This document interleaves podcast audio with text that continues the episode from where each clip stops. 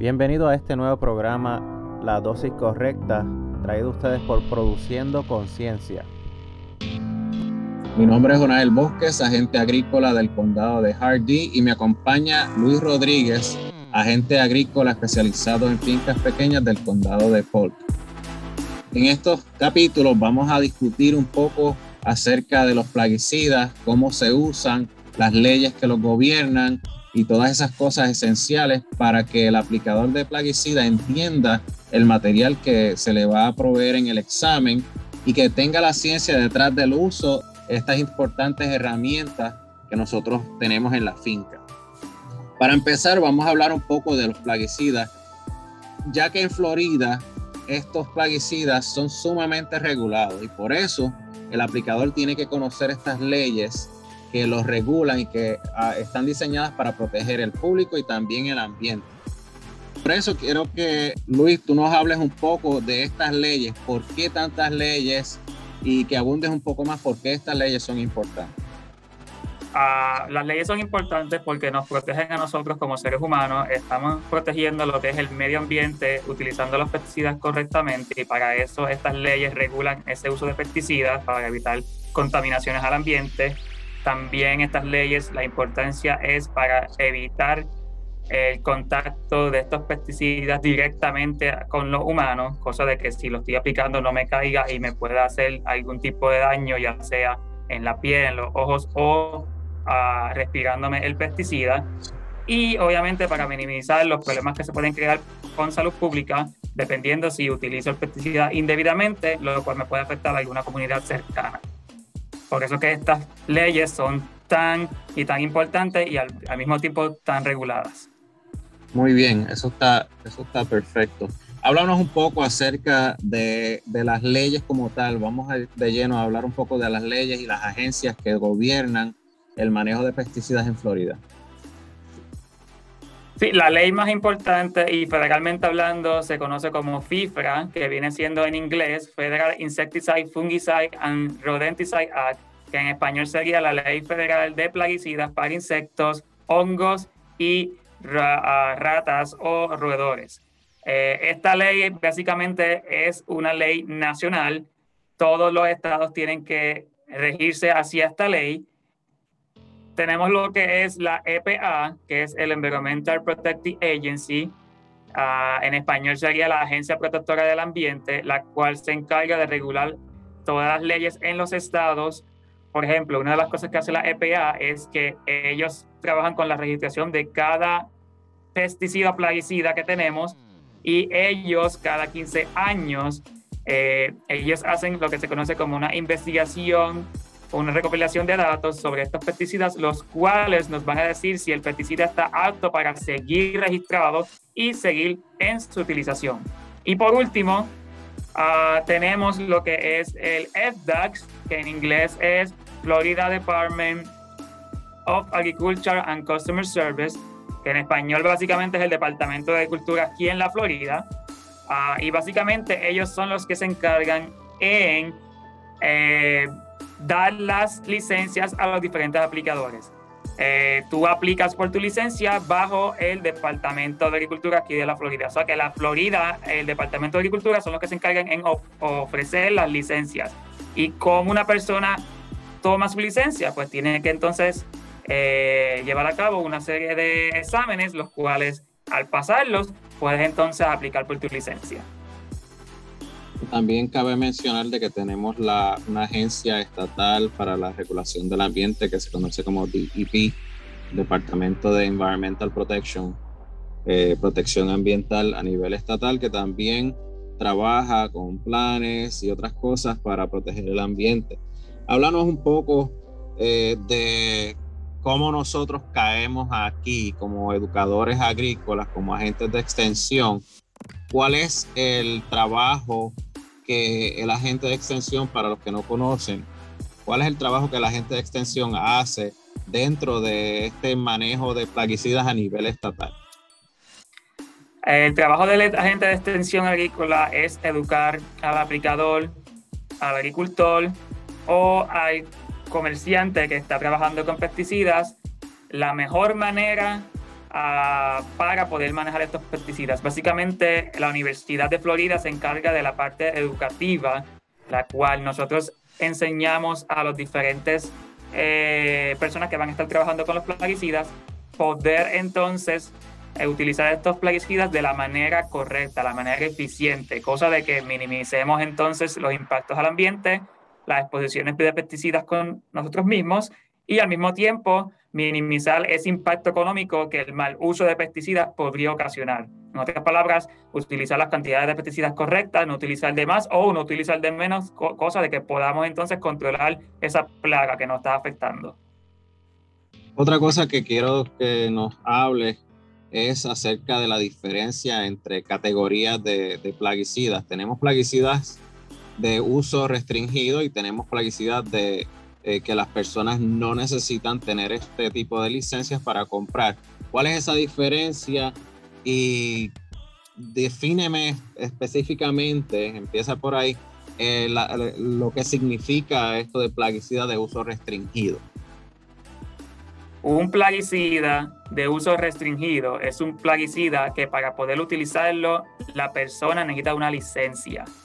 Este tipo de plaguicida, si no tienes esa licencia, no puedes utilizarlo. Dependiendo de qué plaguicida y para qué voy a usar el plaguicida, va a depender de la categoría de licencia que voy a necesitar.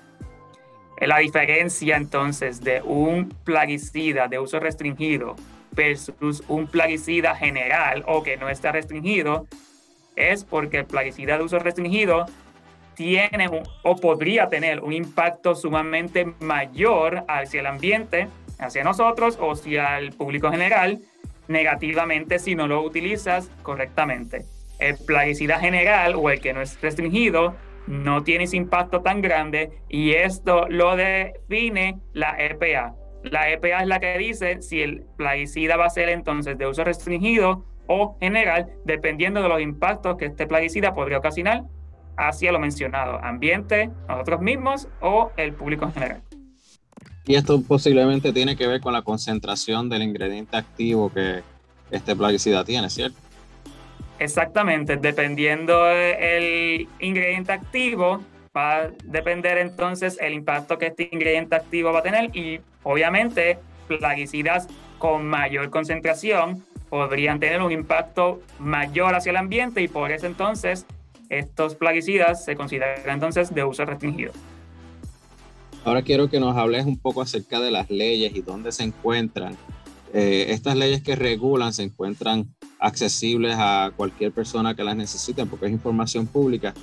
Eh, ¿Dónde se encuentran? Háblanos de los capítulos y todas esas cosas para las personas que estén estudiando para estos exámenes, que ellos entiendan dónde se encuentran, cómo buscarlas y también puedan repasar las personas que tienen curiosidad acerca de las leyes que regulan estos plaguicidas. Aquí en la Florida eh, tenemos varias leyes. Las más importantes en este sentido es dónde cada categoría cae. Y en este caso tenemos tres eh, capítulos. Tenemos el capítulo 388, el capítulo 482 y el capítulo 487. El capítulo 388 básicamente son las categorías de plaguicidas, los cuales son utilizados para la salud pública. En otras palabras, este, este capítulo también es conocido como el Mosquito Control Chapter, siendo el capítulo donde se controlan los mosquitos, porque salud pública. So, cualquier persona que vaya a trabajar en salud pública, todas las categorías de, de licencias de plaguicidas que necesitan van a estar bajo este capítulo. En el caso entonces del capítulo 482, que también es conocido como el capítulo estructural, aquí tenemos entonces las diferentes categorías de licencia eh, que tienen en sí lo que es los limited uh, o las licencias limitadas, que son un tipo de licencias donde tienes ciertas cosas donde puedes utilizar plaguicidas, pero en otras no, y las licencias de los operadores de plaguicidas. Eso es lo que se conoce entonces como el capítulo 482, el estructural. Y tenemos entonces lo que es el capítulo 487, que viene siendo el capítulo general o el agrícola, que es donde entonces estas categorías de uso para proteger los cultivos están ahí. Por ejemplo, ahí tenemos entonces eh, las categorías para lo que es un aplicador privado. Ahí es donde cae esto, que el aplicador privado va a tener sus cultivos y va a aplicar los plaguicidas en sus cultivos. Muy interesante. Realmente no es muy interesante, pero es necesario tener estas leyes y saber dónde se encuentran y en el caso de un litigio, estar educado en ellas, cómo acceder a ellas para entonces poder defendernos y conocerlas más de lleno es muy importante. Háblanos un poco acerca, dímelo. Y una de las cosas importantes también es que mucha gente eh, no conoce qué tipo de licencia necesita. Y para tú saber qué tipo de licencia necesitas, tienes que saber de estas leyes, porque muchas veces, por ejemplo, si vas a hacer un contractor o una persona que va a dar sus servicios para aplicar pesticidas, esas tipos de licencias no son las mismas tipos de licencias que una persona que trabaja en agricultura va a utilizar. Eh, por eso es importante saber qué tipo de capítulo es donde tu licencia va a caer. Y en esa, vamos a la próxima pregunta que teníamos, era en cuanto a las diferencias entre un aplicador comercial y un, aplicador privado cuáles son esas diferencias, quién se encarga de qué, y háblanos un poco más acerca de, de, por qué yo tengo que decidir tomar esa licencia de aplicador privado versus la comercial. Ok, la diferencia entre el privado y el comercial es que el privado tiene una licencia, como mencioné anteriormente, para aplicar estos plaguicidas en su propiedad o en su finca o donde está trabajando con sus propios cultivos no puede dar servicios a otra persona, por eso es aplicador privado. El comercial es cualquier tipo de persona que va a cobrar por el servicio al momento de aplicar los plaguicidas. Y tenemos una tercera categoría que viene siendo entonces la pública. La pública serían personas que trabajan para cualquier tipo de agencia de gobierno, ya sea estatal, ya sea a nivel del condado o ya sea a nivel de cualquier ciudad cualquier persona que trabaje para cualquier agencia de gobierno y va a estar utilizando pesticidas que son restringidos, tienen que tener también su licencia y esto es lo que se conoce como una licencia pública. So, tenemos tres tipos de licencia, privado, comercial y público.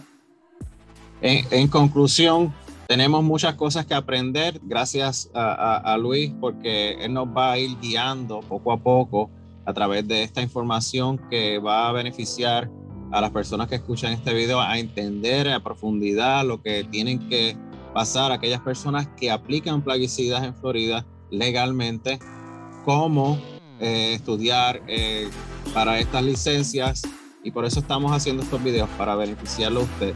Si ustedes tienen algún tipo de pregunta en cuanto a cómo obtener su licencia de plaguicida, el proceso, les exhortamos a que vayan a su oficina local de extensión. Allí un profesional de extensión lo va a ayudar a obtener su licencia. Nosotros estamos dando clases con regularidad para beneficio de aquellas personas que estén estudiando para obtener su licencia. Y eh, también le quiero recordar de que en cualquiera de los 67 condados del estado de Florida tenemos una oficina de extensión en la cual usted puede buscar esa información que necesita. Con esto nos despedimos. Recuerde suscribirse a nuestro canal. Y esto es la dosis correcta de Produciendo Conciencia. Hasta la próxima.